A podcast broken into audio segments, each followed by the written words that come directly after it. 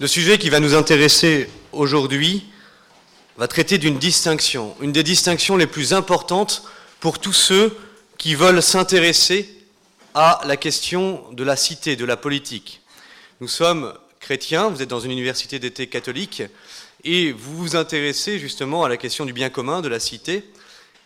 Et dans, dans, dans votre réflexion, il va falloir confronter deux sphères, deux domaines d'influence, vos convictions religieuses d'une part et vos convictions politiques. Et tout cela, il va falloir l'articuler. Je dis que c'est une des distinctions les plus importantes parce qu'on peut dire qu'elle est importante à deux titres. D'abord, parce qu'elle est fondamentale pour bien comprendre certaines questions politiques. Aujourd'hui, beaucoup de chrétiens s'intéressent à cette question politique sans avoir réfléchi à cela et on voit les erreurs qu'ils euh, commettent. Et je dis qu'elle est fondamentale également a posteriori quand on voit toutes les erreurs depuis maintenant deux siècles sur ces questions entre les rapports entre, entre la, sphère politique et la sphère religieuse, quand on voit toutes les erreurs que cela a pu euh, entraîner. L'actualité récente vous a peut-être montré qu'il y avait une réelle tension entre le religieux et le politique et que parfois euh, certains arguments religieux étaient mis en avant pour des questions politiques. Il faut donc revenir à une distinction essentielle. J'emploie un vocabulaire particulier qui est celui de distinction. Il y a une distinction entre le religieux et le politique. Je ne parle pas de séparation, je ne parle pas euh, justement de, de frontières, je parle de distinction. Et ce sera notre première partie. Dans une seconde partie, nous évoquerons justement ceux qui parlent de séparation, ce qu'on appellera le naturalisme politique. Et dans une troisième partie, nous verrons plus profondément l'articulation entre la sphère politique et la sphère religieuse. Donc nous commençons par cette distinction. Et pour partir euh, de la base, nous allons partir de l'écriture sainte. Nous sommes chrétiens, nous partons de ce que l'écriture sainte nous dit. Notre Seigneur lui-même admet une distinction entre le politique et le religieux. La phrase la plus célèbre que vous connaissez toutes, c'est évidemment rendez à César ce qui est à César et à Dieu ce qui est à Dieu. Il admet donc très clairement deux domaines. Et notre Seigneur euh, lui-même, dans d'autres textes, et on va dire que les apôtres ont continué son enseignement dans les actes des apôtres et dans les épîtres, a rajouté quelques petits éléments. On, verra dans les actes des apôtres, Saint Luc nous dire qu'il faut obéir à Dieu plutôt qu'aux hommes sur certaines questions. On verra Saint Paul et Saint Pierre mettre en avant l'obéissance au pouvoir civil. Soumettez-vous à toute institution humaine à cause du Seigneur, soit à l'empereur comme souverain, soit au gouverneur comme envoyé par lui pour châtier les malfaiteurs et louer les gens de bien. Ainsi, même si le but premier de l'Évangile n'est pas de nous parler de politique, notre Seigneur admet dans son ministère et dans sa prédication la distinction entre le domaine politique et le domaine religieux. Il le dira d'ailleurs, mon royaume n'est pas de ce monde. Jamais notre Seigneur n'a voulu prendre la place de César. Jamais il n'a voulu remplacer Pilate. Il est venu pour un royaume qui n'est pas de ce monde.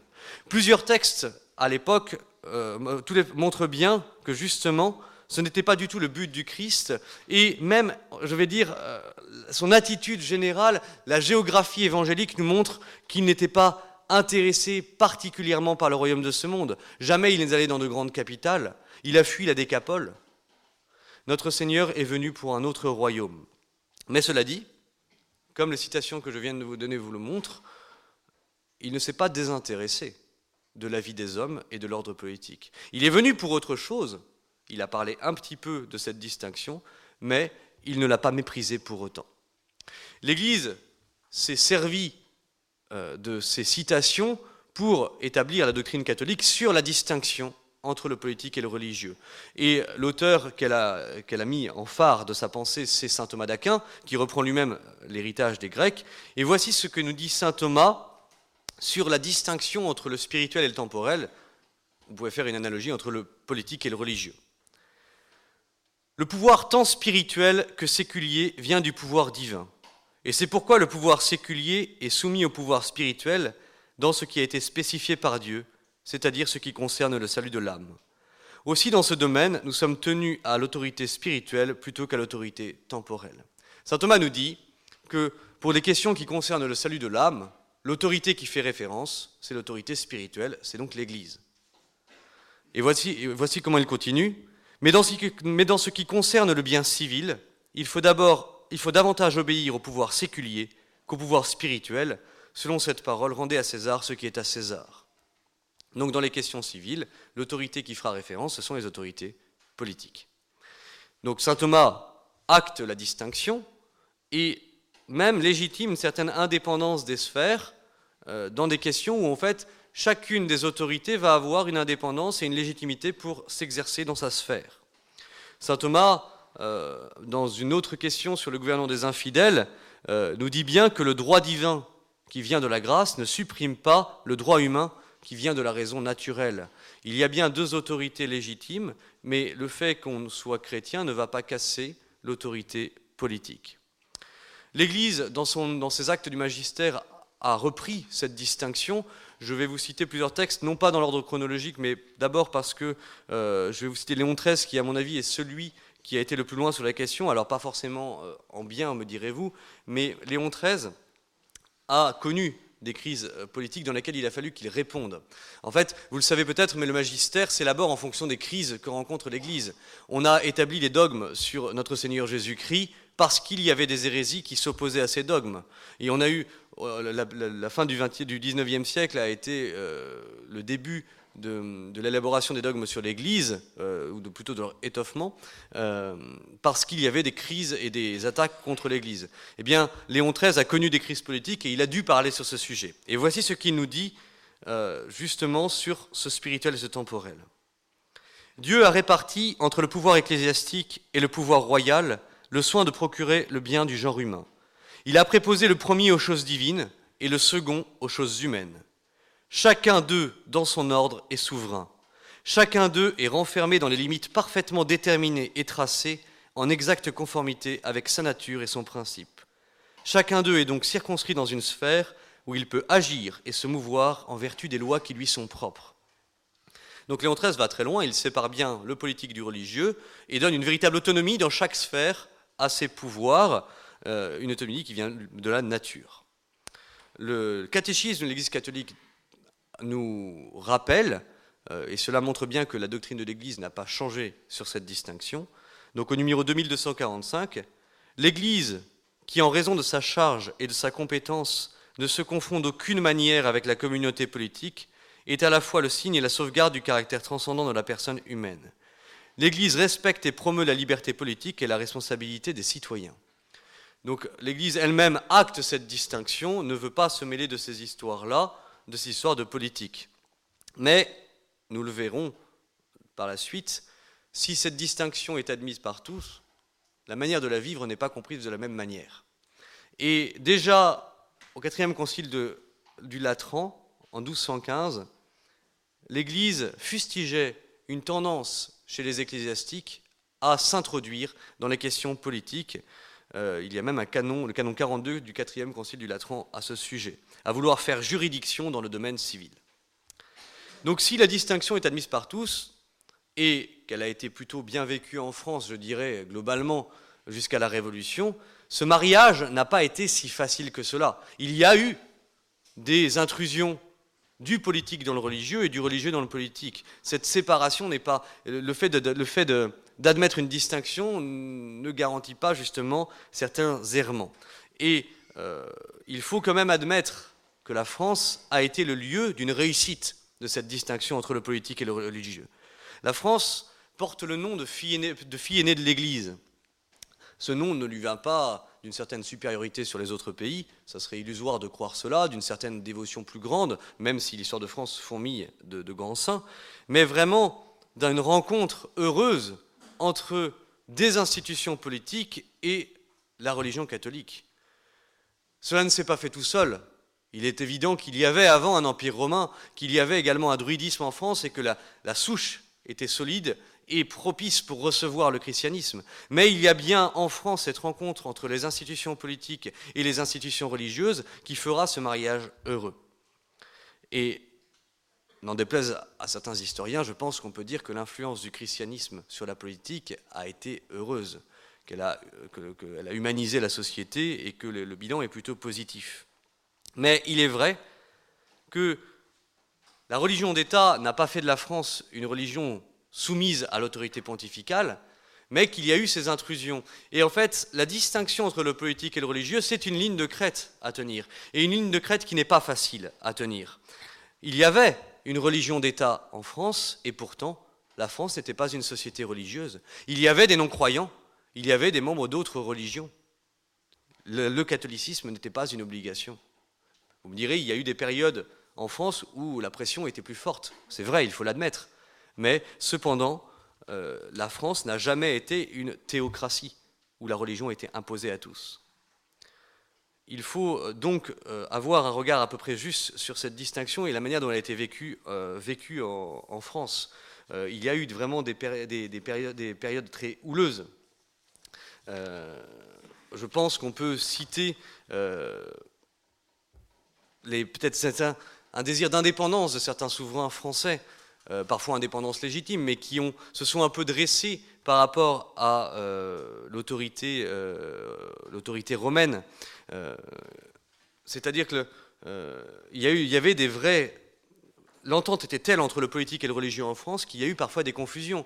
Et quand on parlait du bras séculier ou quand on disait du roi de France qu'il était l'évêque du dehors, cette, euh, expression nous vient de, a été appliquée par Joseph de Césarée à Constantin lui-même.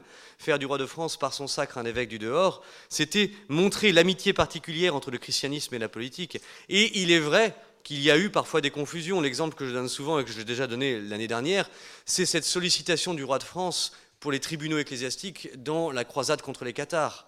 C'est-à-dire qu'on a un problème d'ordre politique, des Qatars, qui sont des gens qui, affaiblissent la communauté politique. Le roi de France veut régler le problème et il demande à l'Église d'organiser les tribunaux. Était-ce le rôle des ecclésiastiques d'aller juger? À l'époque, il n'y avait quasiment que des tribunaux ecclésiastiques. Et, donc le, roi de France a fait appel à ceux qui étaient peut-être les plus compétents.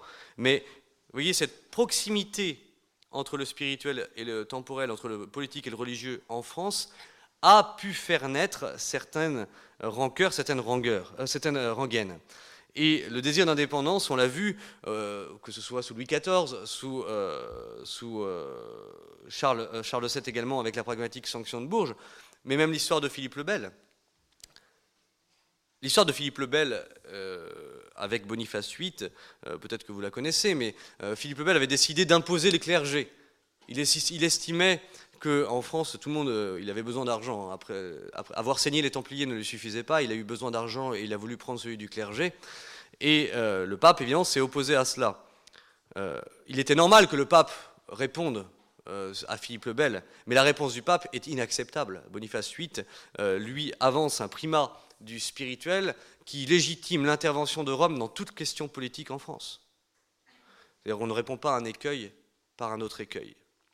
Donc, il faut parler d'un mariage heureux en France entre le politique et le religieux, mais un mariage qui n'était pas sans difficulté. Et aujourd'hui, il y a de nouveau dans les milieux catholiques, alors est-ce que de nouveau est très juste, euh, c'est plutôt des réminiscences de, défauts passés, euh, il y a de nouveau en France, euh, dans les milieux catholiques, une négation ou un rejet de cette distinction entre le politique et le religieux. Alors certains diront c'est simplement une confusion entre les deux, mais il y a euh, un vrai problème qui, à la base, est euh, d'ordre euh, intellectuel, qui est une mécompréhension, justement, c'est ce que j'essaye de vous, enfin, de, ce à quoi je vous faire réfléchir, c'est une mécompréhension de l'articulation entre le politique et le religieux. Et pour cela, on va repartir de saint Thomas, parce que l'erreur qui a été faite repose sur le primat du spirituel. D'une manière un peu globale, il y a le royaume des cieux, la béatitude éternelle à laquelle nous sommes appelés en tant que chrétiens, et il y a le royaume de la terre. Ontologiquement, le royaume des cieux est plus digne. S'il y a un principal et quelque chose de surélevé, c'est le royaume des cieux. Eh bien, certains auteurs vont se fonder sur cette primauté du spirituel, du, surnaturel, pour nier ou rabaisser l'ordre temporel. Donc partons de saint Thomas, et je redonne la citation que je donnais tout à l'heure. Le pouvoir tant spirituel que séculier vient du pouvoir divin. Et c'est pourquoi le pouvoir séculier est soumis au pouvoir spirituel dans ce qui a été spécifié par Dieu, c'est-à-dire ce qui concerne le salut de l'âme. Donc saint Thomas admet une supériorité du spirituel, du religieux, mais dans ce qui concerne le salut de l'âme. Bien, beaucoup d'auteurs ont forcé cette primauté sur tout domaine. Ainsi, l'Église, ou euh, la hiérarchie de l'Église, serait fondée à corriger la politique des souverains, à intervenir dans la politique des États, parce qu'elle a Timothée, elle est responsable du salut des âmes. Comme elle est responsable du salut des âmes, elle peut intervenir dans tout domaine. Alors, euh, c'est une erreur que même des grands philosophes ont pu faire. Hein. On peut penser à Jacques Maritain ou à Étienne Gilson. Mais ce, faux primat du spirituel va entraîner de graves, graves dérives. Euh, c'est-à-dire qu'on reconnaît tout à fait que dans la sphère spirituelle, dans le religieux, l'Église est autonome, c'est-à-dire tout ce qui concerne le salut de l'âme, elle fait ce qu'elle veut. Et dans le domaine temporel, l'Église est fondée à intervenir, ou le religieux est fondé à intervenir, si elle le croit nécessaire pour le salut de l'âme. Sauf que vous pouvez lier toute loi, de manière plus ou moins lointaine, au salut de l'âme. Prenez l'exemple de la contraception. La contraception est une question d'ordre naturel, mais elle a évidemment un lien avec l'ordre surnaturel, avec la sanctification d'un peuple. Eh bien, euh, si vous confondez justement, si vous faites, si vous faites une confusion abusive sur ce primat du spirituel, vous allez voir comme légitime euh, toute intervention de l'Église dans des domaines qui sont d'ordre naturel. Là, il est vrai pour la question de la contraception qu'il y a un lien beaucoup plus fort avec le salut de l'âme et donc que l'Église est plus fondée à intervenir. Mais il y a des domaines, prenez le code de la route, en quoi l'Église pourrait intervenir sur la législation humaine, sur le code de la route. Eh bien, euh, peut-être qu'un jour on verra ça, des évêques de France euh, appelés à militer pour le 80 à l'heure. Le problème, c'est que, cette euh, tendance va conduire forcément à une destruction du temporel, de l'ordre temporel. Si l'ordre spirituel est fondé, peut faire ce qu'il veut et intervenir quand il veut dans l'ordre temporel, pourquoi un ordre temporel? Pourquoi notre Seigneur et pourquoi Saint Thomas nous disent-ils qu'il y a une vraie légitimité de l'ordre temporel, des choses des hommes, pour, pour, avec des lois propres? Eh bien, euh, même si Jacques Maritain n'a jamais remis en cause euh, la primauté euh, de, la sphère politique dans l'ordre chronologique, Jacques Maritain disait bien, n'a jamais désavoué le slogan politique d'abord. malheureusement, ces erreurs vont conduire beaucoup de catholiques à obéir à l'Église plutôt qu'aux hommes dans des affaires civiles, c'est-à-dire faire exactement l'inverse de ce que nous disait Saint Pierre dans, ses épîtres. Euh, il faut obéir dans les choses qui concernent les choses humaines et naturelles plutôt aux hommes, à l'empereur, au gouverneur, dans euh, ce qui concerne justement les affaires uniquement humaines. En fait, il faut bien comprendre que s'il y a une primauté du spirituel, je pense qu'il y a un primat du spirituel, primat des choses de Dieu, euh, ce primat est un primat de dignité et ne veut pas dire du tout que le pouvoir temporel est subordonné ou soumis au pouvoir spirituel. Il lui est ordonné. Il y a, la, question n'est pas évidente euh, parce qu'il y a vraiment cette primauté du spirituel, mais déjà certains papes l'avaient un petit peu élaboré. Je pense à Innocent IV, euh, qui parlait de ce pouvoir indirect de l'Église, c'est-à-dire qu'Innocent IV est l'un des premiers papes à avoir dit que l'Église n'était pas fondée, n'avait pas le droit d'intervenir dans les questions politiques de manière directe. C'est-à-dire que lui niait toute intervention directe. Et il a commencé à parler d'un pouvoir indirect. Mais même le catéchisme de l'Église catholique, encore aujourd'hui, nous le dit. Numéro 2246, il appartient à la mission de l'Église de porter un jugement moral même en des matières qui touchent le domaine politique, quand les droits fondamentaux de la personne ou le salut de l'âme l'exigent. C'est-à-dire que l'Église est bien fondée, nous dit le catéchisme, à intervenir, dans deux cas, pour les droits fondamentaux de la personne ou, euh, ou lorsque le salut de l'âme l'exige. Donc, pour les droits fondamentaux de la, personne, je laisse cette question de côté et il y aura un atelier sur le personnalisme auquel je vous invite à, aller. Mais pour le salut de l'âme, la question est simple l'Église peut intervenir dans ce domaine et c'est encore la doctrine de l'Église. Vous me direz, mais on a, l'impression un peu d'une incohérence parce qu'on on entend tellement souvent des membres de l'Église ou des catholiques avancer des arguments religieux dans le domaine politique. Eh bien, ils n'ont qu'à relire le catéchisme, c'est assez clair. Euh, et même ce pouvoir indirect de l'Église, ce pouvoir d'intervention, est là pour des questions spirituelles. Il n'est pas un pouvoir politique. Jamais l'Église ne peut intervenir de manière politique. Elle peut le faire en raison du spirituel, en, inspirant les gens, en, en les invitant à se corriger. Euh, Innocent III disait ainsi Personne ne doit s'imaginer que nous prétendons troubler ou diminuer les juridictions de l'illustre roi des Francs. Jamais les papes n'ont voulu nuire aux prérogatives des rois, des rois de France. Et pourtant, certains souhaitent une soumission du, temporel au spirituel. Certains la souhaitent, euh, ils souhaitent une véritable théocratie, que ça soit vraiment le religieux qui dirige la société. Euh, eh bien, si c'est le religieux qui dirige la société, euh, il n'y a, plus de légitimité, d'autorité temporelle dans ce cas-là. Autant tout confier aux, aux religieux. C'est une tendance théocratique à laquelle il faut faire très attention. Dieu a bien voulu une hiérarchie, il a voulu que la famille ait un chef, il a voulu que toute société ait des chefs pour le bien commun, pour que cela fonctionne.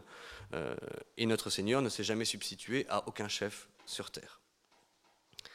Les catholiques également vont connaître un peu une deuxième, euh, un, autre degré un peu plus grave, en niant même explicitement, euh, au moins dans, les actes, cette distinction.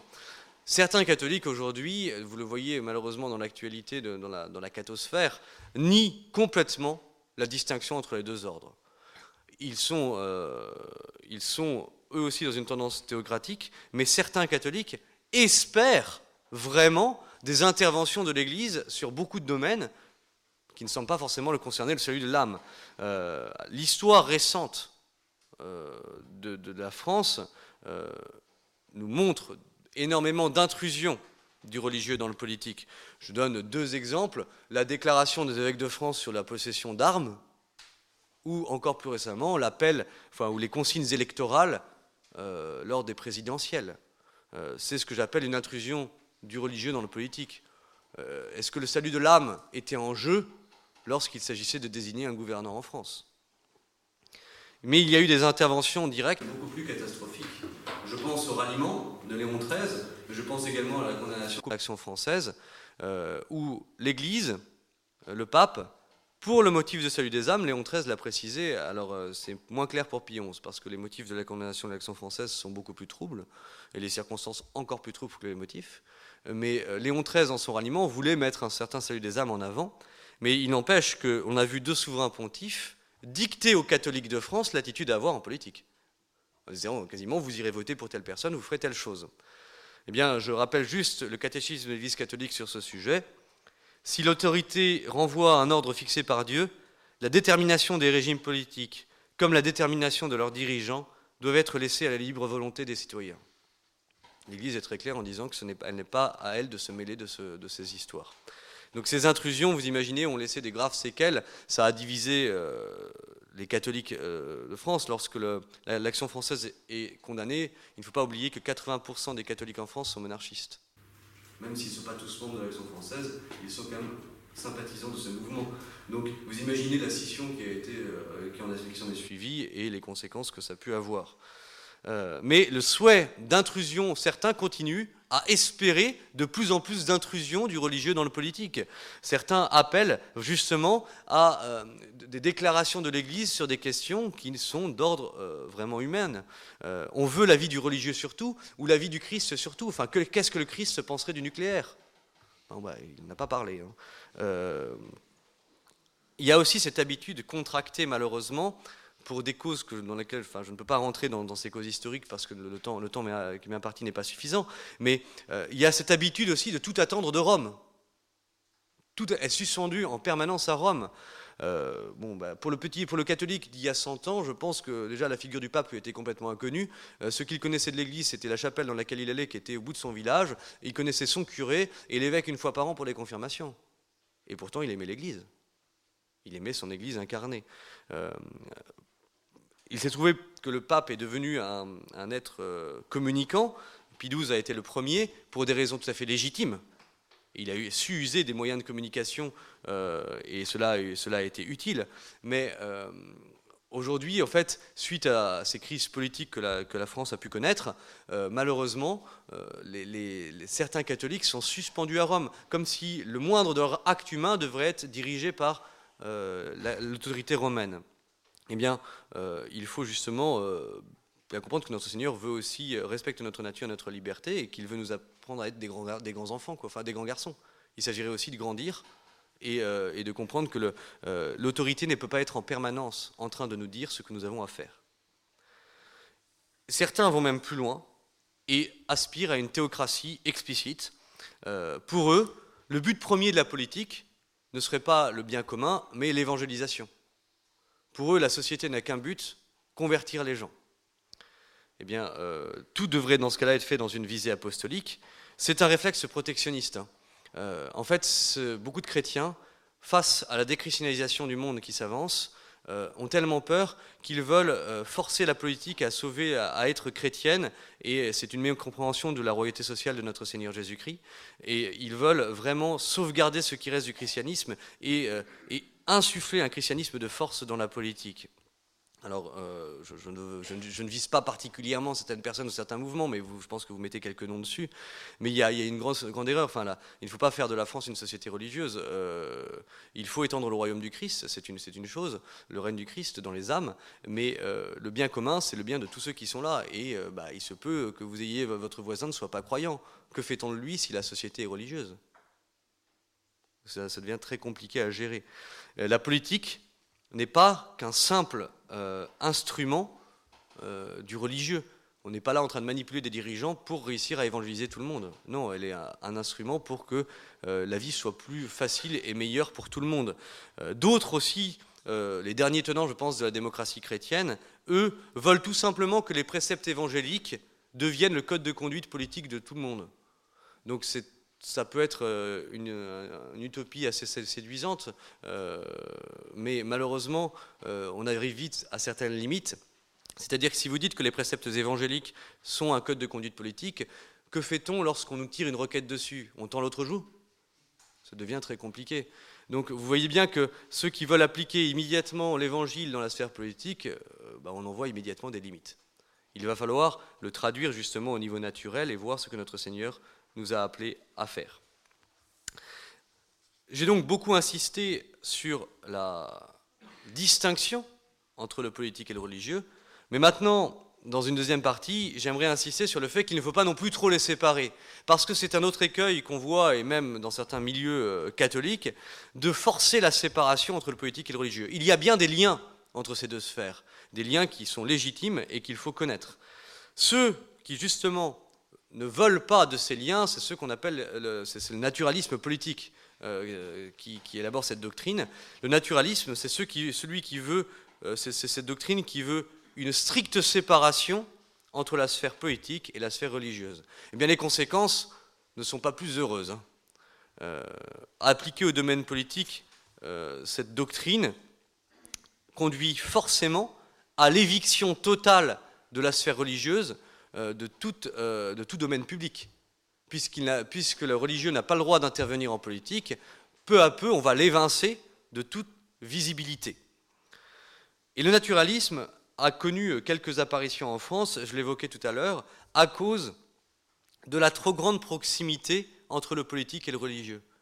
En France, l'amitié était telle que certaines confusions ont eu lieu, c'était un peu inéluctable.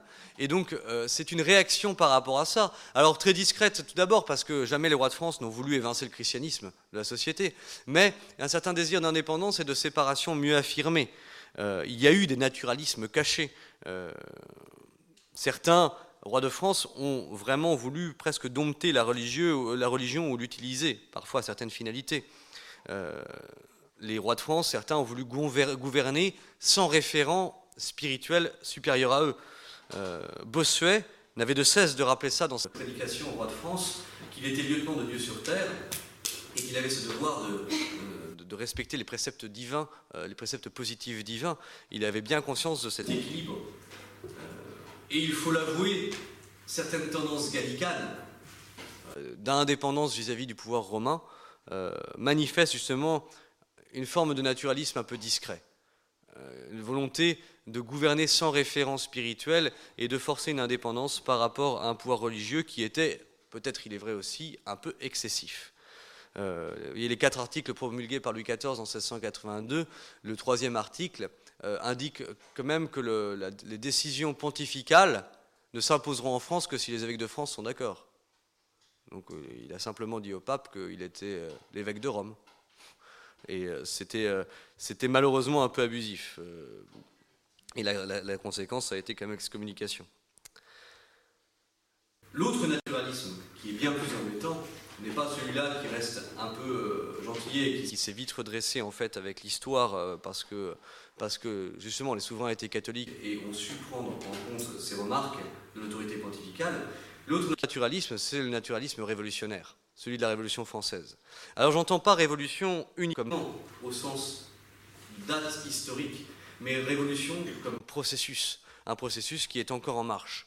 Aujourd'hui, vous le voyez, nous sommes encore dans le même processus de vouloir évincer le religieux de toute visibilité dans la sphère publique. Aujourd'hui, on veut encore plus séparer le religieux du politique et surtout évincer complètement, donner, enlever toute visibilité des crèches au calvaire et au clocher, enlever toute visibilité aux religieux euh, dans la sphère publique. La Révolution française a été un cap euh, exceptionnel parce que Dieu a été exclu du monde, tout simplement. Les révolutionnaires ont exclu Dieu et dans leur haine contre l'Église, ils avaient compris tout simplement que l'Église était l'organe visible du christianisme. Il y a eu cette volonté également de séparer la tête de l'État d'une influence chrétienne. Donc ce naturalisme va prendre après plusieurs formes. Vous aurez les rationalistes, ceux qui vont tout simplement nier toute sphère religieuse, toute sphère surnaturelle, toute sphère spirituelle. Les, rationalistes seront, euh, eux, les, plus virulents. Les laïcistes, qui eux vous mettent en avant une indépendance totale des sphères religieuses, de la sphère religieuse et de la sphère politique, ils vous diront peut-être que la sphère religieuse existe, mais que c'est une histoire de vie privée, de conscience. Il y a également ceux qui mettent sur un pied d'égalité le, spirituel et le temporel. C'est-à-dire qui vous disent que le, politique et le religieux, ça se vaut. C'est deux combats séparés qui ne se mêlent pas, mais que c'est tout à fait légitime. Vous aboutissez forcément à euh, dans ce cas-là, un catholicisme de vie privée et une politique du public qui évince le catholicisme. Et la révolution est née justement pas euh, simplement une date, vous voyez, cela continue. C'est-à-dire que les laïcistes sont encore à l'œuvre pour encore plus évincer le religieux. Euh, l'apparition, la, révolution est l'appareil, l'appareil humain du naturalisme politique. La Troisième République n'a fait que poursuivre cet élan. Et la loi de la séparation de l'Église et l'État n'est pas un, but, elle n'est qu'une étape. Aujourd'hui, cela continue. Euh, la religion est même devenue une... La, la révolution est devenue une religion. C'est-à-dire que le laïcisme est devenu la religion. On a remplacé la religion catholique par le laïcisme, qui promeut également des dogmes et des lois fondamentales qu'on est, obligé d'appliquer. Donc vous voyez, cette idée naturaliste, elle est extrêmement euh, violente, extrêmement présente aujourd'hui en France. Le problème, c'est qu'elle s'est également introduite dans les milieux catholiques. C'est qu'aujourd'hui, beaucoup de catholiques ont cette pensée naturaliste de séparation stricte entre la sphère politique et la sphère religieuse. C'est-à-dire que pour lutter contre l'écueil que je dénonçais avant, qui était la, confusion entre le spirituel et le temporel, eux ont voulu forcer la séparation, en disant non, non, il y a bien une autonomie du temporel. C'est une réaction protectionniste. Alors ça n'a rien à voir à la base ce naturalisme catholique n'a rien à voir avec le naturalisme révolutionnaire. Il ne s'agissait pas du tout pour eux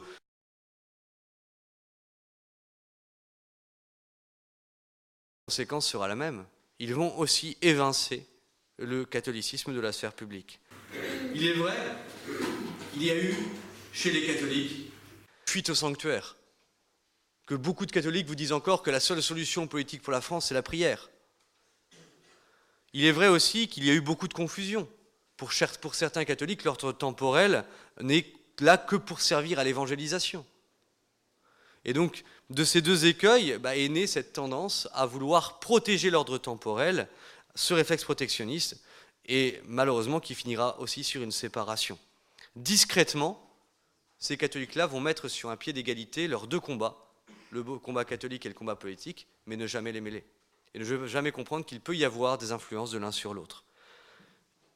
C'est euh, malheureusement la, doctrine euh, qui finira toujours chez vous aurez des catholiques intransigeants dans notre vie privée, qui sont des catholiques radicaux, et des militants politiques radicaux, mais qui évinceront complètement la politique, le, catholicisme du domaine politique.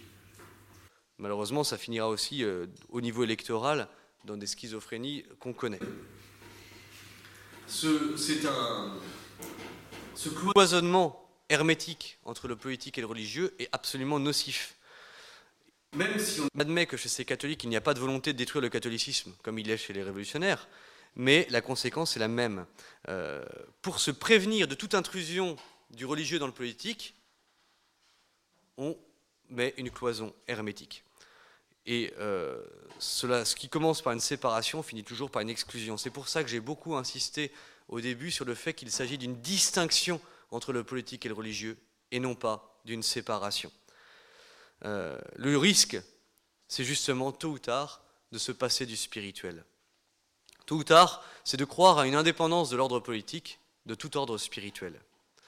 L'ordre politique doit se référer à des principes supérieurs, à un pouvoir spirituel. Sinon, s'il prétend ne pas en avoir, c'est qu'il les édicte. Et aujourd'hui, vous avez ces régimes modernes, tous ces régimes qui ont chassé Dieu, mais qui édictent un pouvoir spirituel, une forme de sacralité. Qu'est-ce qu'ils ont sacralisé? Les droits de l'homme, auxquels nous devons tous nous référer comme à un principe supérieur. C'est-à-dire que les États sont venus à créer une spiritualité, la sacralité de l'État. C'est une véritable illusion que de vouloir se passer du spirituel. Lorsqu'un État se passe d'un pouvoir spirituel, il est désorienté ou alors il finit comme en France, grand orienté. Mais il y a, le propre du religieux ou euh, du religieux ou du spirituel, ce n'est pas de remplacer euh, le temporel, c'est de l'influencer. Si vous enlevez l'influence d'une religion, un autre pouvoir spirituel va s'instaurer. Et en France, la disparition de cette, influence du catholicisme a laissé la place à d'autres euh, pouvoirs religieux, non, parce que la laïcité avait imposé justement cette, euh, euh, non-religion, mais il y a bien un pouvoir spirituel qui influence la législation, qui est un principe supérieur auquel on se réfère tous. C'est du pouvoir spirituel que vient, la, que plutôt la morale, les grandes orientations, et on voit très bien aujourd'hui qu'il y a une morale républicaine qu'il y a des dogmes républicains, liberté, égalité, fraternité. Donc, si euh, vous enlevez ce pouvoir spirituel, ne soyez pas étonnés que s'il n'y a pas de religion pour prendre le relais, ça sera une religion justement euh, de l'État. Et aujourd'hui, en fait, on, a abouti à une véritable théocratie de l'État. Il n'y a plus de religion d'État en France, mais il y a bien une religion de l'État. C'est l'État qui est devenu la religion. C'est l'État qui édicte sa spiritualité. Rappelez-vous cette phrase euh, de Jacques Chirac, retweetée euh, après par François Fillon, qui disait qu'il n'y avait pas euh, de normes, qu'il n'y avait qu'aucune coutume, aucune religion n'était supérieure à la loi française. S'il n'y a pas de principe supérieur à la loi, c'est que la loi va devenir la sacraliser. Et aujourd'hui, qu'est-ce qui fonde la bonté ou la malice d'un homme? Qu'est-ce qui fait qu'un homme est bon? C'est qu'il respecte le code de la route, qu'il conduit à 80 à l'heure, qu'il ne boit pas, qu'il ne fume pas et ça devient un homme bien. Autrefois, un honnête homme, c'était quelqu'un qui avait lu mille livres. Bah, je pense qu'on a un peu perdu euh, critère, mais bon. Euh, malheureusement, euh, on assiste à cette sacralisation de l'État avec cette obéissance inconditionnelle et religieuse aux politiques. On a enlevé tout, enfin le spirituel est rabaissé à quelque chose de très bas, mais édicté. et c'est la, la, loi qui devient la norme du bien et non plus le bien commun. Et je pense qu'en plus, on est en train de passer à une étape c'est que on pouvait dire ça de l'État à la Révolution française, mais aujourd'hui, il faut dire c'est la communauté politique internationale. Aujourd'hui, les droits de l'homme, c'est le dogme commun pour toute la communauté politique internationale, et euh, c'est maintenant, la mondialisation qui nous dit ce qui est sacré. On a même maintenant un tribunal international pour juger les apostats de la nouvelle religion. On est euh, dans un système où euh, il y a une sacralité qui a été construite, une sacralisation avec toutes ces morales, ces dogmes et son sacrifice, ces souffrances auxquelles il faut se référer et prêter allégeance. J'ai donc bien insisté sur la distinction entre le spirituel et le temporel. Je viens d'insister sur le fait qu'il ne fallait pas non plus les séparer. On va voir maintenant, justement, dans une troisième partie, comment on peut euh, les articuler, comment correctement les articuler. Il faut donc faire attention aux termes.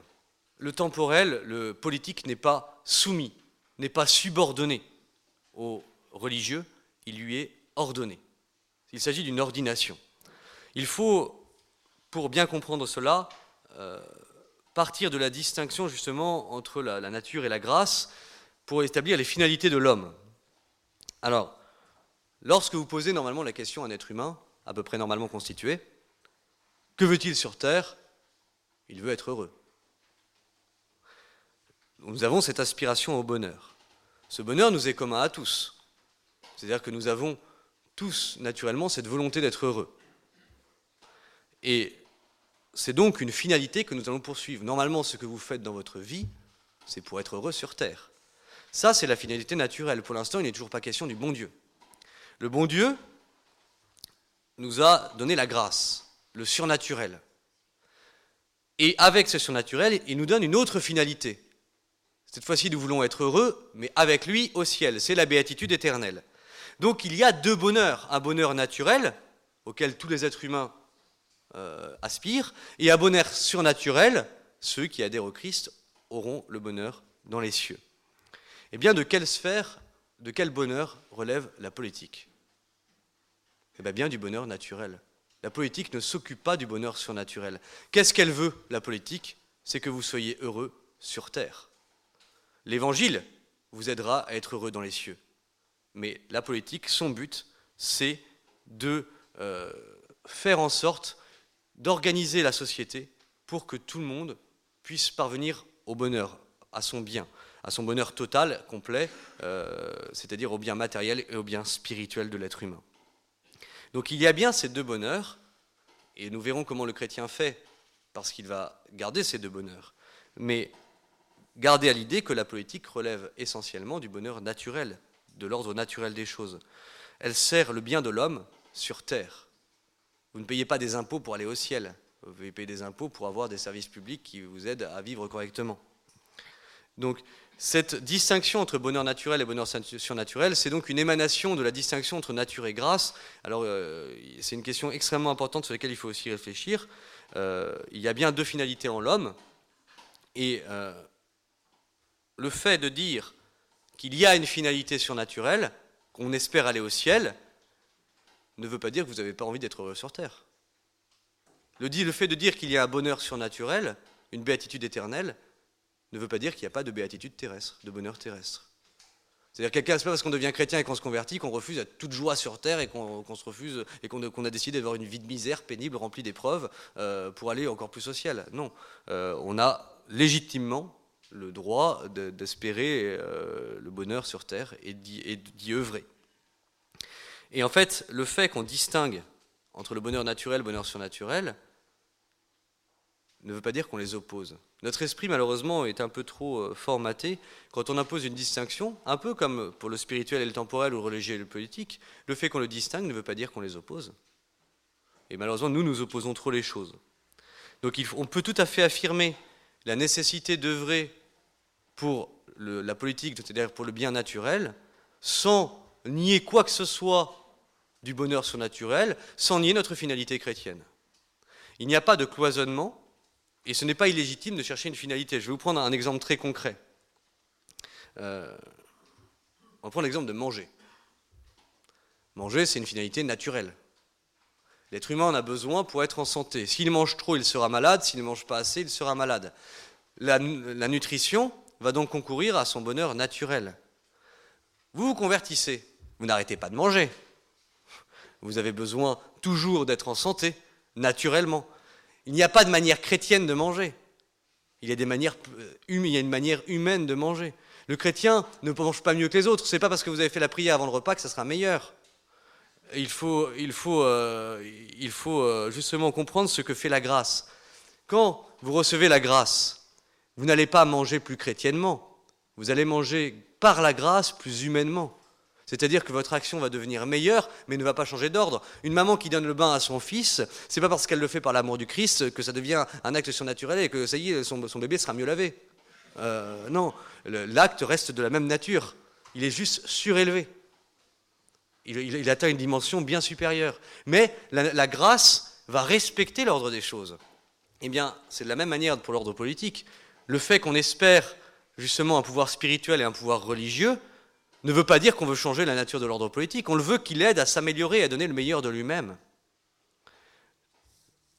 Il faut justement euh, bien euh, avoir saisi que ce n'est pas parce qu'on affirme une finalité temporelle, une finalité euh, surnaturelle ou spirituelle, surnaturelle, qu'on nie l'une des deux. Il faut respecter ces deux ordres c'est-à-dire admettre ce que j'ai dit, la distinction, tout en admettant qu'il puisse y avoir des influences. Oui, la grâce va éclairer votre nature, mais euh, ce n'est pas pour ça qu'elle la détruit. Je prends un autre exemple que je prends souvent et qui est extrêmement explicite. Prenez l'exemple d'un étudiant qui prépare un examen. Si il ne travaille pas et que la veille de l'examen ou arrivant devant sa copie, il fait une très forte prière à la Sainte Vierge en fermant les yeux, en serrant très fort les poings, en disant aidez-moi, aidez-moi, je doute que ça marche. Euh, la Sainte Vierge va peut-être intercéder auprès du Fils, qui va éclairer, de, son Fils, qui va éclairer l'intelligence de cet être humain, mais éclairer du vide, il restera toujours du vide. Euh, un, être humain, c'est ce que dit le dictionnaire de théologie catholique, euh, un imbécile qui reçoit la grâce de Dieu ne devient pas intelligent, ça reste un imbécile gracié. c'est assez éloquent. La grâce ne détruit pas la nature. Elle va lui permettre de donner le meilleur du même. Prenez le même étudiant qui, lui, a travaillé. Il a travaillé d'arrache-pied mais sauf qu'il a un syndrome de la, page blanche. Il arrive incapable de répondre. Lui va prier. Et qu'est-ce que peut faire le bon Dieu? Éclairer son intelligence, sa mémoire. Et effectivement, lui permettre d'accéder à ce qu'il a son travail, sa nature. Ça, c'est possible. Mais vous voyez bien, la, grâce ne détruit pas la nature. Eh bien, il en est de même dans l'ordre politique. On admet bien des influences du religieux dans le politique, mais sans violenter l'ordre politique, sans vouloir le modifier, se l'accaparer. C'est justement une influence, une inspiration. Et il est légitime de poursuivre les deux finalités. Vous pouvez poursuivre une finalité naturelle d'ordre politique et une finalité euh, surnaturelle et chercher une béatitude. Euh, vous pouvez, c'est pas illégitime euh, de chercher une finalité purement naturelle. Lorsque vous travaillez en politique, bah oui, c'est plutôt d'ordre naturel. Et ce n'est pas des conceptions religieuses qui viennent vous animer. Alors, lointainement, évidemment, tout est connexe, tout acte de l'être humain concourt à son salut ou n'y concourt pas, justement. Euh, le bien commun visé par la politique, ce n'est pas le salut de l'âme, c'est le bien de tous, et c'est d'ordre naturel. Il y a une finalité religieuse indirecte, évidemment. Tout acte humain, même, vous voyez, un être humain qui monte un escalier, un acte le plus naturel qu'il soit, s'il y va pour taper sa petite sœur, bah, euh, normalement, ça n'emmènera pas au ciel. C'est-à-dire que même l'acte le plus naturel peut être connecté. Mais qu'est-ce qui fait la critère morale de cet acte? Ben, c'est la finalité, c'est l'ordre de la finalité. Là, c'est l'ordre naturel. Reprenons notre exemple de manger. Euh, justement, euh, qu'est-ce qui fait la bonté ou la malice de votre, de votre nutrition? C'est justement la santé qui va être l'indicatif. Si ça vous rend malade, c'est que manifestement, vous avez trop mangé ou pas assez. Mais il ne s'agit pas de savoir si ça a plu ou déplu au bon Dieu. La moindre cuillère, le bon Dieu n'est pas là à vous la jauger. Euh, ce qui va jauger justement la bonté ou la malice de votre acte, c'est le critère naturel c'est le bien, ça sera en politique le bien commun. Vous voyez, quand on parle, je pense, lorsqu'un lorsqu'un un dirigeant euh, édicte un code de la route, il n'est pas là à penser ce que le bon Dieu va être d'accord avec le 80 km/h, parce que déjà, je pense qu'il n'est pas d'accord. Mais euh, je pense que le dirigeant doit faire ça en fonction du bien commun. Il, voit justement le bien de tous. Est-ce que c'est bon pour ça? Eh bien, vous-même qui êtes catholique, ce n'est pas parce que vous êtes catholique que vous devez mêler du religieux en permanence dans des questions qui sont d'ordre naturel. Vous devez jauger ça à l'aune du bien commun.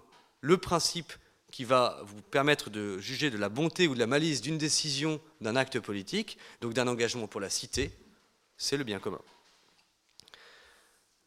Et l'évangélisation qui nous tient à cœur à nous chrétiens, parce qu'évidemment nous voulons répandre la foi, eh bien, ne doit jamais violenter euh, le bien commun et l'ordre politique, justement, elle doit se reposer sur lui. De la même manière que la grâce se repose sur la nature, je parlais tout à l'heure de mon imbécile gracier.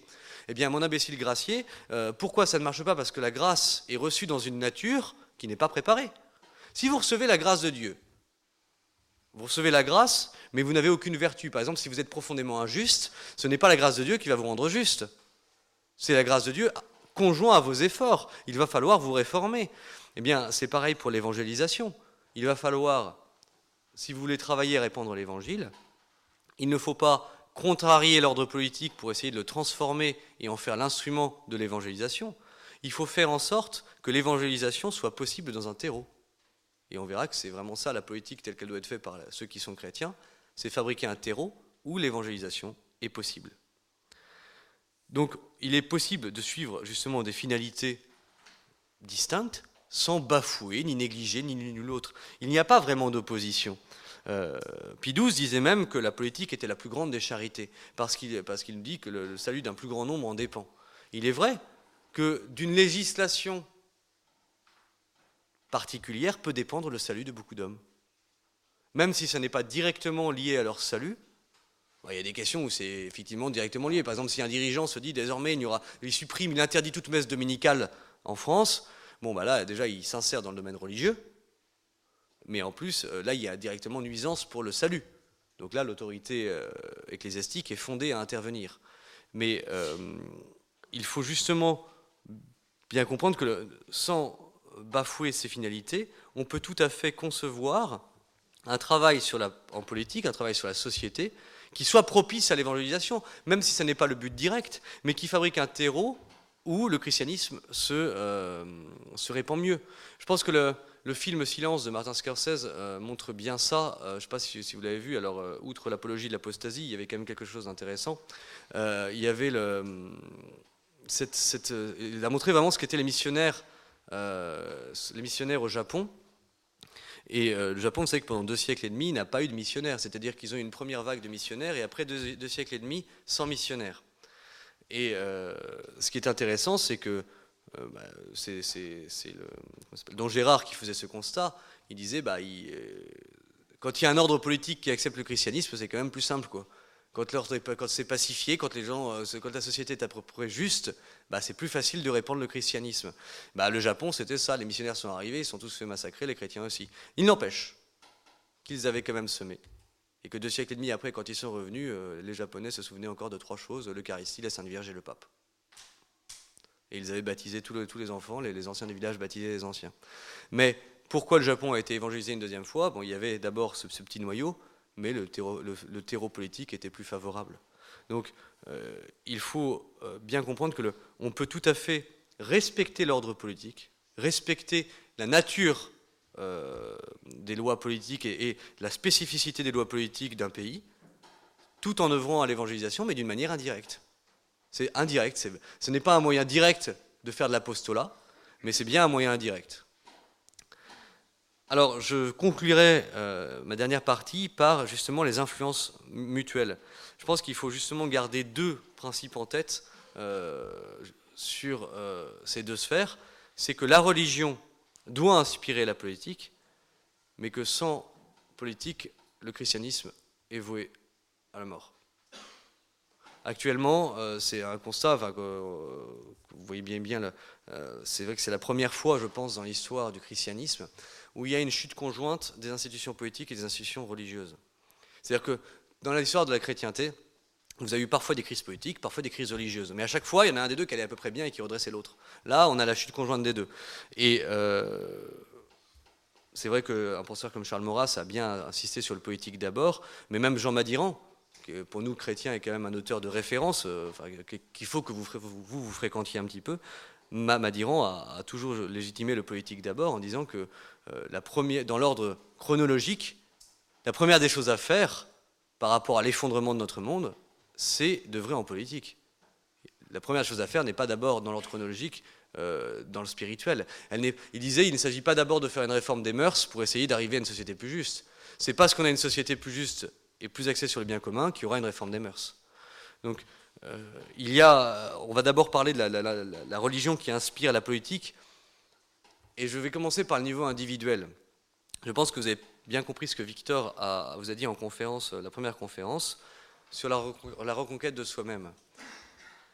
Il y a un véritable pharisaïsme et une véritable hypocrisie à vouloir aller parler de politique aux gens et, euh, vouloir euh, essayer de d'œuvrer en politique si soi-même on n'est pas capable euh, de se reconquérir. C'est-à-dire que le, premier être humain contre, contre qui on doit lutter, c'est nous-mêmes. Lorsque Saint Paul parle d'une course dans le stade, on ne court pas contre les autres, on court contre soi-même. C'est nous-mêmes, c'est en nous-mêmes qu'est l'ennemi. Et il y a une vraie reconquête de soi-même, il faut devenir des hommes. Euh, comme le disait un conférencier l'année dernière, euh, quand, euh, quand il voyait certains jeunes palabrer sur des, des, conférences politiques, il disait, il disait commence par faire ton lit. Mais c'est assez, assez justifié, c'est-à-dire qu'on a, voilà, on, a besoin de, de, se reconquérir nous-mêmes, et je pense que dans cette reconquête, la religion a une place essentielle.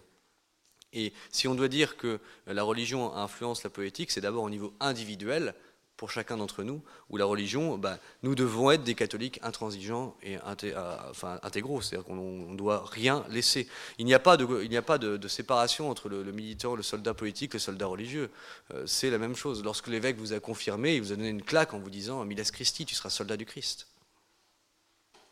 Euh, on doit vraiment euh, vivre cet idéal évangélique et le vivre radicalement.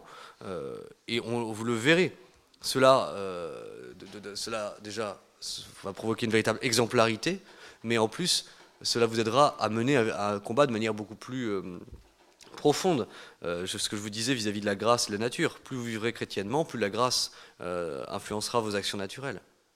Vous donnerez le meilleur de vous-même.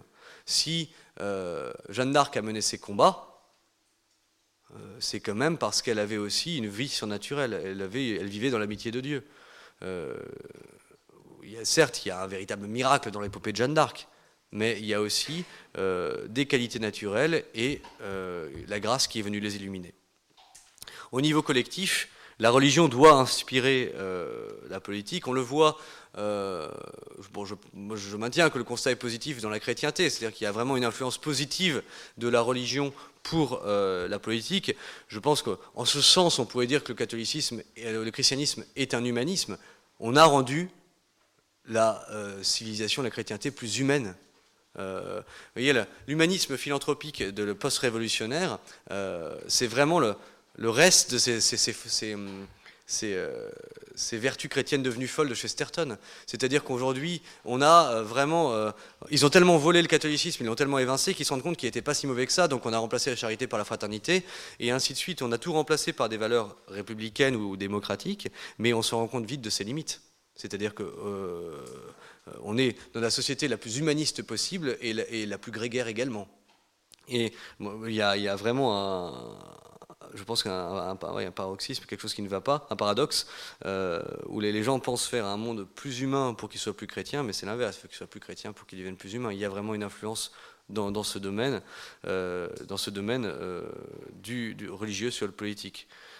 il faut, je pense qu'il faut justement bien comprendre que c'est cette déformation euh, révolutionnaire. Et regardez aujourd'hui, vous avez des baptêmes républicains, vous avez même des bénédicités républicains. Lorsque j'ai passé le BAFA, on m'a appris une prière pour remercier la République pour le pain qu'elle nous donnait. Et j'ai dit, mais le manque est tel en spiritualité, le manque est tel dans le spirituel qu'on est, ils sont allés jusqu'à au moindre détail, parce que le bénédicité, il faut quand même le faire. Enfin, il y a même beaucoup de familles chrétiennes on ne le faisait plus. Euh, eh bien, ils sont allés vraiment chercher partout parce qu'ils sentent le besoin des gens et ils s'insinuent partout où l'Église avait compris ce besoin et l'avait rempli. Et euh, c'est justement là où il faut que nous, nous soyons des militants euh, convaincus et, et d'authentiques chrétiens pour pouvoir petit à petit, euh, au niveau collectif, permettre justement au christianisme de s'insuffler. Euh, si on veut, euh, si, on, si, vous voulez vraiment, normalement, le chrétien, il veut le salut de tous, au moins le, salut du plus grand nombre. Bien, posez-vous la question sur les moyens. Vous pouvez aller vous convertir votre voisin. Vous aurez peut-être beaucoup de voisins, mais bon, tôt ou tard, c'est quand même un peu limité. Il y a une manière beaucoup plus grande de faire de l'apostolat, c'est d'avoir la société qui en est le terreau favorable. C'est vraiment la formule de Pie XII euh, que je vous cite, hein, de la forme de la société, conforme ou non aux lois divines, dépend et découle le bien ou le mal des âmes. En conséquence, coopérer au rétablissement de l'ordre social est un devoir sacré pour tout chrétien, c'est-à-dire de créer des conditions sociales capables de rendre à tous possible et aiser une vie digne de l'homme et du chrétien. Notre, activité, euh, nos actions, pour qu'elles soient efficaces, dans cet ordre naturel, doivent être communes. Seul, vous allez vous épuiser.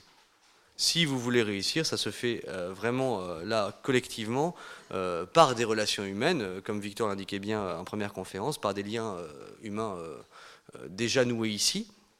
Mais il, faut, il faut vraiment comprendre que là, il n'y a pas, il n'y a pas de c'est pas parce qu'on distingue qu'on bafoue les choses que votre christianisme s'insuffle respire ou transpire de vous, je dirais, ne veut pas dire qu'il violente la nature des choses et l'ordre politique des choses. Euh, la deuxième slogan que je vous donnais, c'est que la politique doit venir au secours de la religion. Je pense que euh, sans dire que le surnaturel sera tout forcé par la grâce, que la politique est le seul salut de la religion, je pense que la politique est nécessaire pour l'expansion du christianisme. Le christianisme a joui de l'Empire romain pour se répandre, il a joui de la, royauté pour arriver à son apogée.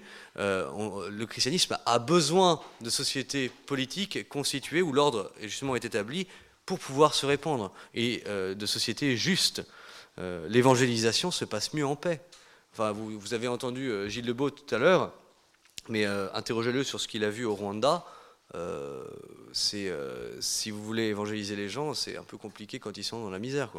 On a besoin euh, justement d'une vraie paix, mais pas une paix soi-disant vendue par le régime. On a besoin, on a besoin d'une vraie paix fondée sur un bien commun. Et c'est justement le rôle des laïcs.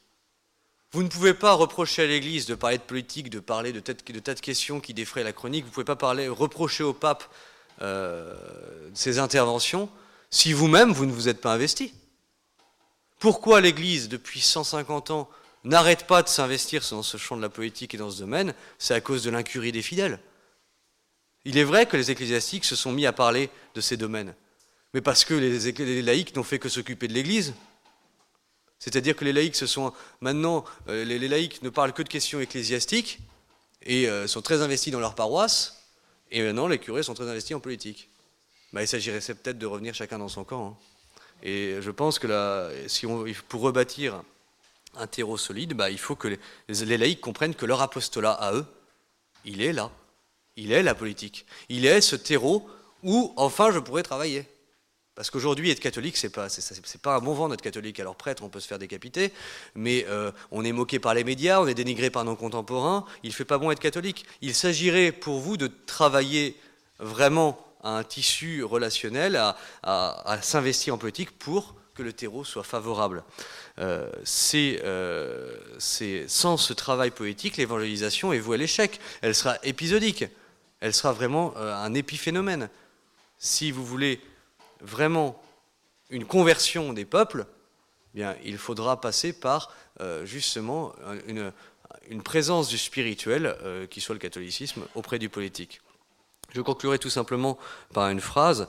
Euh, à quoi sert d'envoyer ces enfants au catéchisme, de les éduquer chrétiennement, si demain ils sont dans un monde où ils n'auront pas le droit de l'être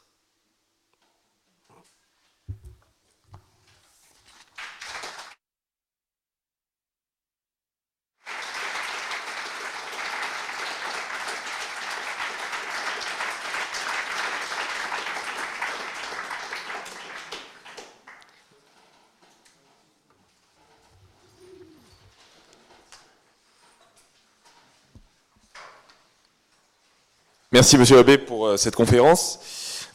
Donc, comme d'habitude, nous avons euh, la possibilité euh, de vous donner le micro pour donc trois questions ou trois remarques. Donc, je vous laisse lever la main si vous souhaitez vous emparer du micro.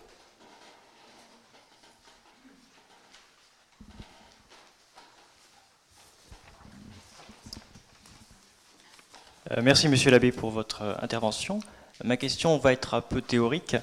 Alors, dans le cadre que vous venez d'exposer, de la distinction entre politique et religieux, d'une part, et d'autre part, dans le cadre historique qui a vu Rome, euh, suite à un récent et saint concile, abroger un certain nombre de concordats avec euh, des États et de, manière unilatérale, peut-on encore penser de manière légitime l'idée d'une religion d'État? C'est une question très, très complexe. Je pense que euh, ça serait une très mauvaise chose aujourd'hui. Ça reste mon avis, je ne donne pas la doctrine de l'Église. Euh, je pense que ça serait une très mauvaise chose aujourd'hui, euh, aucune religion d'État. C'est-à-dire que je ne pense pas déjà que la religion d'État soit un absolu. on peut avoir un pays chrétien sans religion d'État, au sens où on peut tout à fait avoir un christianisme qui, qui, inspire le régime politique sans que le monarque soit chrétien. C'est tout à fait possible, ça devient plus compliqué. Mais je pense pas, je pense que le christianisme, justement, sans tomber dans les dérives un peu païennes du christianisme purement culturel, mais il est vrai qu'au niveau politique, c'est le christianisme culturel qui va surtout jouer sur la politique, plus que le christianisme de foi, je pense. Après, je, cette question-là, là, je laisse un peu à votre liberté, parce que moi, je ne suis pas pour une religion d'État.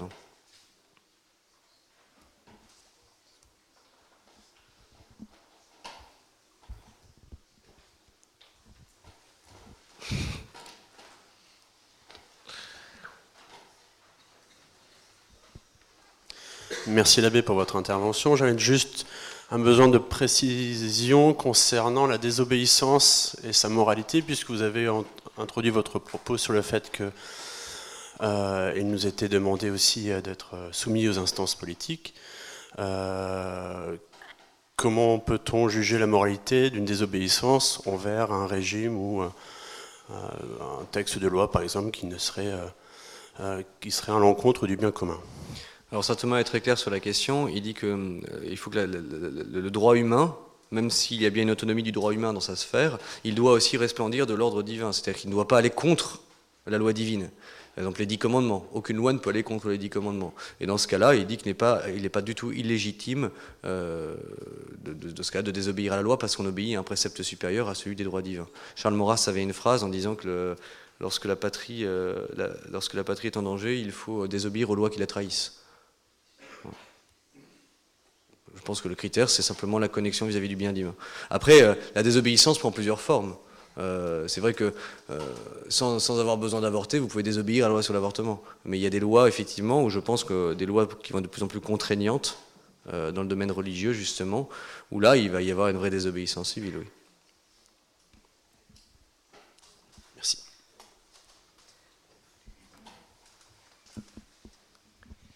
Est-ce que vous pourriez répéter l'approche de Jean Madiran par rapport à la politique et religion? Sur politique d'abord? Oui, c'est ça. alors, je ne sais pas si je l'ai exactement là.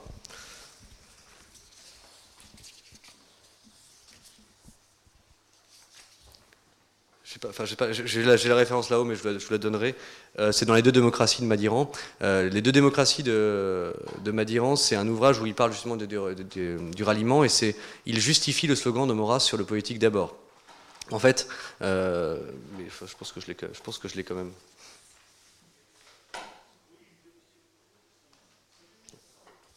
non, je sais pas si c'est bon, c'est il, fait, il justifie il faut bien comprendre que les catholiques ne comprenaient pas qu'on s'occupe d'abord de la politique avant de redresser les mœurs.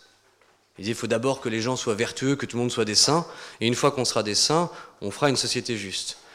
Euh, Madiran va à l'inverse en disant, euh, il reprend Charles Maurras en fait, hein, et euh, il dit que c'est justement parce qu'on a une société juste et bonne que les gens deviendront des saints. Et c'est pour ça qu'il argue du politique d'abord, en disant que la, la priorité chronologique est le politique, mais même si la priorité ontologique reste le spirituel.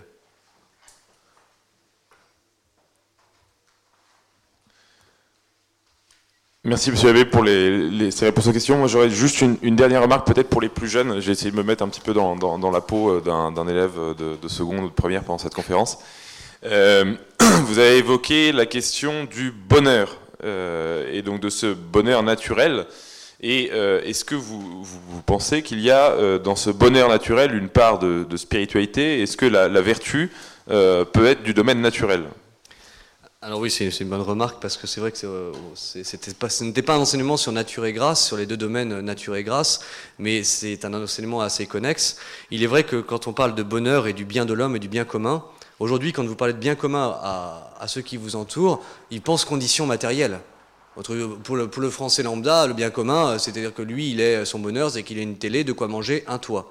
Sauf que le bien commun, c'est le bonheur, c'est le bonheur de tout, de tout l'homme. Et l'être humain, ce n'est pas simplement un corps, c'est aussi une âme et un esprit. Donc il y a bien un, il y a un bien spirituel. Et un bien spirituel qui n'est pas d'ordre surnaturel, qui n'est pas donné par Dieu. L'être humain est une créature spirituelle. Vous avez une âme. C'est-à-dire que pour être heureux, bah, il faut faire de la philo. Pour, être heureux, il faut réfléchir. Vous avez une faculté, euh, vous, avez, vous avez une intelligence. Euh, pour être heureux, il faut épanouir toutes vos facultés. Donc il faut aussi votre bonheur spirituel. Euh, il y a un bonheur spirituel à acquérir, une certaine sagesse à acquérir. Et donc il y a une vertu purement naturelle qui, est, qui doit être entretenue par la, par la politique. Ça veut dire que l'État français doit former vos intelligences, doit faire en sorte que vous ayez ce bonheur spirituel. En politique stricte, oui. Ça, c'est bon? Merci, Monsieur Abbé.